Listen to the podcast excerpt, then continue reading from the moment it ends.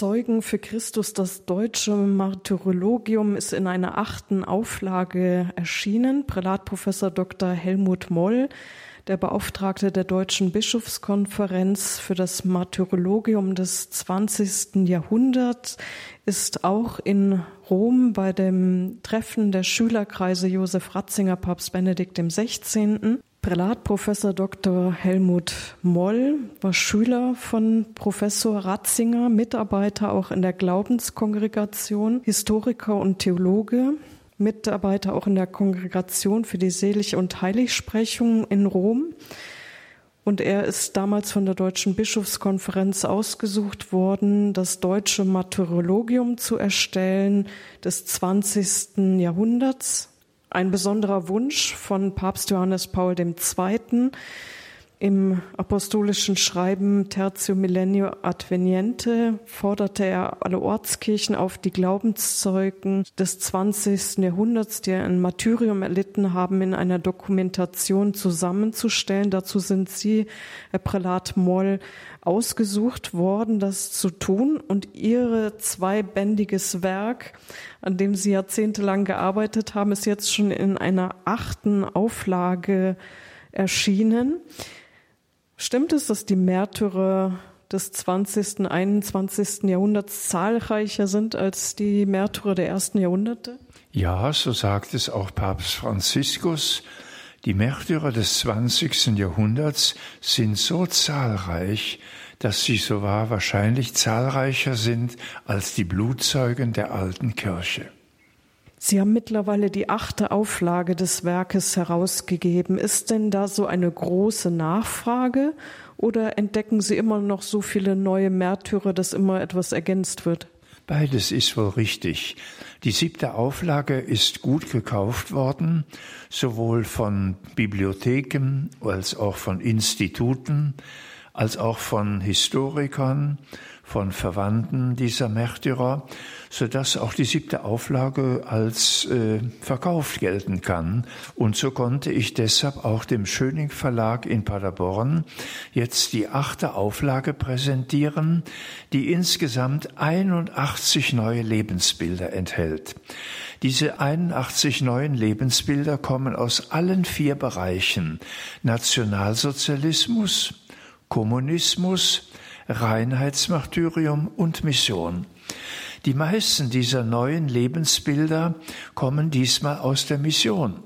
Es sind viele, viele steiler Missionare, die eben in Papua-Neuguinea, auf den Philippinen oder in China erlebt haben, die dort den christlichen Glauben verbreitet haben und am Ende um ihres Glaubens willen auch umgebracht wurden. Und so haben wir dann in der achten Auflage insgesamt für alle vier Bereiche 81 neue Lebensbilder, die in der achten Auflage aufgenommen wurden. Am Mittwoch, den 20. September, konnten Sie Papst Franziskus diese neuen Bände übergeben. Wie hat er denn reagiert? Die Reaktion des Papstes war überraschend.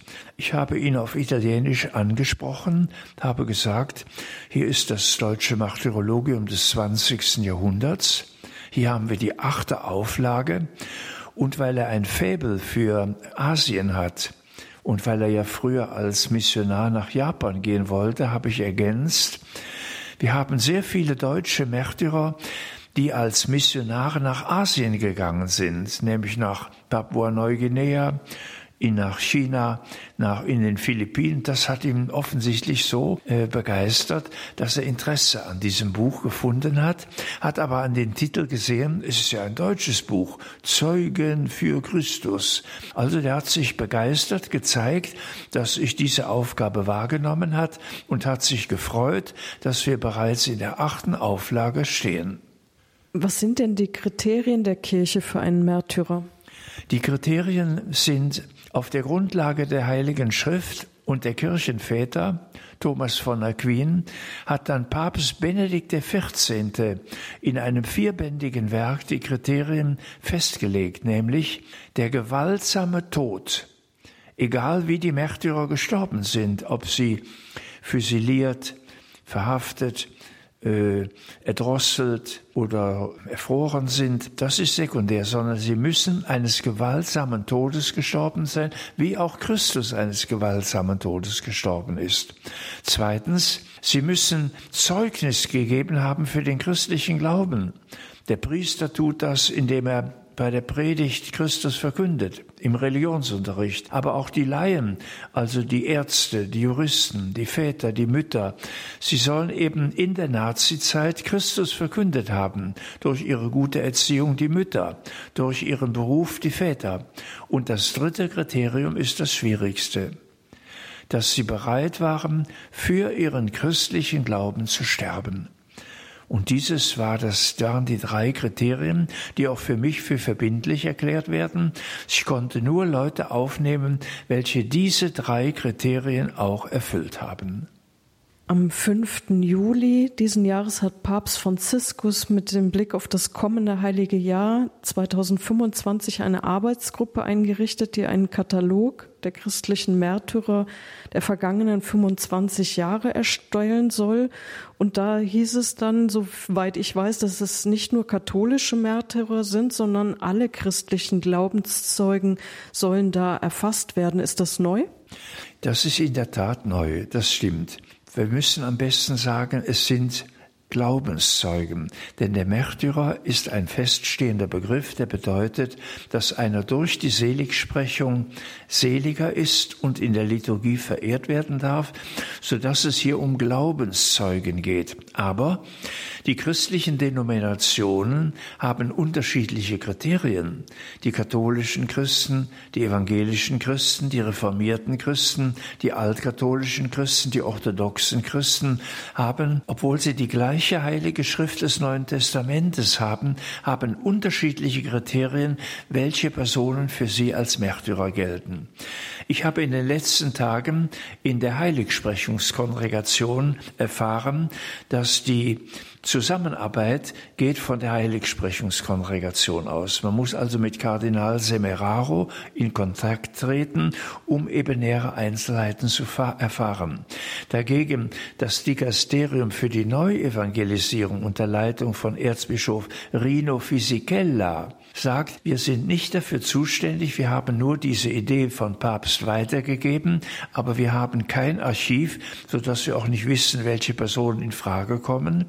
Dann habe ich per E-Mail an das Archiv der Propaganda Fidei geschrieben, ob sie mir nicht sagen können, welche katholischen Märtyrer zwischen 2000 und 2025 umgebracht worden sind.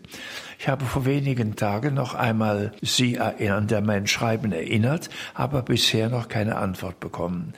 Dann habe ich mich an Open Doors in Frankfurt gewandt und Open Doors hat mir wenigstens vier Namen genannt von evangelischen Christen, die in dieser Zeit das Martyrium erlitten haben.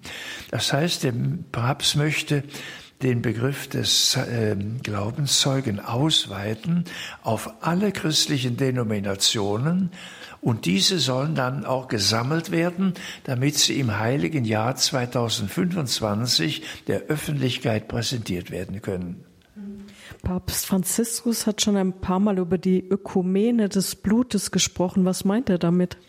Er meint damit die Feinde des Glaubens, die Kommunisten, oder andere Gruppierungen, die dem christlichen Glauben feindlich gegenüberstehen, haben nicht nachgefragt, bist du katholisch, bist du evangelisch, bist du reformiert, sondern sie haben gesehen, das ist ein Christ. Und deshalb wird er umgebracht, weil er den christlichen Glauben verteidigt, weil er den christlichen Glauben leben will, sodass die Ökumene des Blutes bedeutet, dass alle christlichen Konfessionen durch die Feinde der Kirche umgebracht worden sind. Und das ist eine Einsicht, die nicht neu ist. Gab es sie schon immer? In der alten Kirche hat man gesagt, ein Märtyrer kann nur derjenige sein, der auch den rechten Glauben hat. Das will sagen, die anderen Denominationen haben ja bisweilen keine sieben Sakramente. Sie haben nicht die, die, apostolische Sukzession. Sie haben keine Marienverehrung. Sie haben kein Papsttum. Also von dort aus ist die Perspektive von Papst Franziskus neu. Er möchte eben den interreligiösen Dialog fördern, indem er nun alle Christen, alle Konfessionen aber nur getaufte Christen, nicht an, nicht Muslime, nicht Juden, nicht Schamanen, nicht äh, Hinduisten, sondern nur Christen in dieser Zeit aufgelistet bekommen, damit die Welt glaubt, dass sie eben wegen ihres Glaubens umgebracht worden sind. Also es gibt eine ökumenische Dimension der Märtyrer in dem Sinn. Natürlich haben die christlichen Denominationen im Wesentlichen gleiche Kriterien. Das heißt, sie nehmen nur Leute auf, die ein intensives Gebetsleben hatten, die ein spirituelles Leben geführt haben, die ganz gewaltsamen Todes gestorben sind, die für Christus sich eingesetzt haben, die auch bereit waren, für Christus das Leben hinzugeben. Also die christlichen Denominationen haben doch eine gemeinsame große Grundlage, aber es gibt auch Unterschiede. Beispielsweise sagen die evangelischen Christen heute, auch derjenige, der seinem Leben selber ein Ende gemacht hat, er es also durch Suizid beendet hat, der könnte auch bei den Evangelischen als Märtyrer gelten. Bei uns Katholiken wäre keiner der als Märtyrer gelten kann, weil das Leben von Gott gegeben, geschenkt worden ist und wir nicht das Recht haben, das Leben selber wegzugeben. Ja, eine große Gestalt wäre wahrscheinlich Dietrich Bonhoeffer.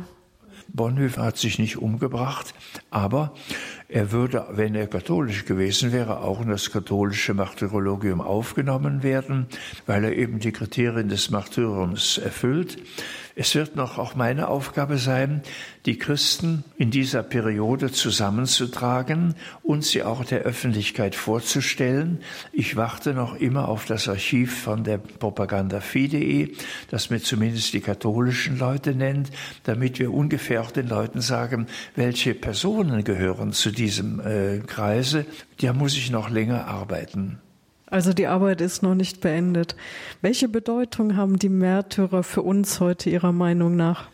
Ich bin überzeugt, dass die Menschen heute weniger auf Bücher hören, sondern auf das glaubwürdige Zeugnis der Christen. Eine Mutter Teresa, von denen die Leute, die meisten Leute nichts gelesen haben, überzeugt, weil sie eben Gottes Liebe und Nächstenliebe harmonisch verbunden hat, so dass wir an den Gestalten der Heiligen sehen, wohin der Weg führt, der sie zur Heiligkeit führt, so dass ich auch überzeugt bin, dass die Märtyrer auch eine große Glaubenskraft haben, dass sie in der Krise der Kirche in Deutschland, wo es so viel Indifferentismus, Gleichgültigkeit, oder eine Konsumgesellschaft ist, dass sie durch diese Zeugen für Christus wachgerüttelt werden, damit sie spüren, der christliche Glaube hat eine große Anziehungskraft durch die Märtyrer. Vielen Dank, Herr Prälat, Professor Dr. Helmut Moll der Beauftragte der Deutschen Bischofskonferenz für das Martyrologium des 20. Jahrhunderts, das jetzt in achter Auflage erschienen ist, im Schöning Verlag. Informationen dazu finden Sie im Infofeld zu unserer Sendung www.hore.org. Herr Prälat Moll, wenn wir schon einen Priester haben, dann bitten wir Sie auch um den Segen.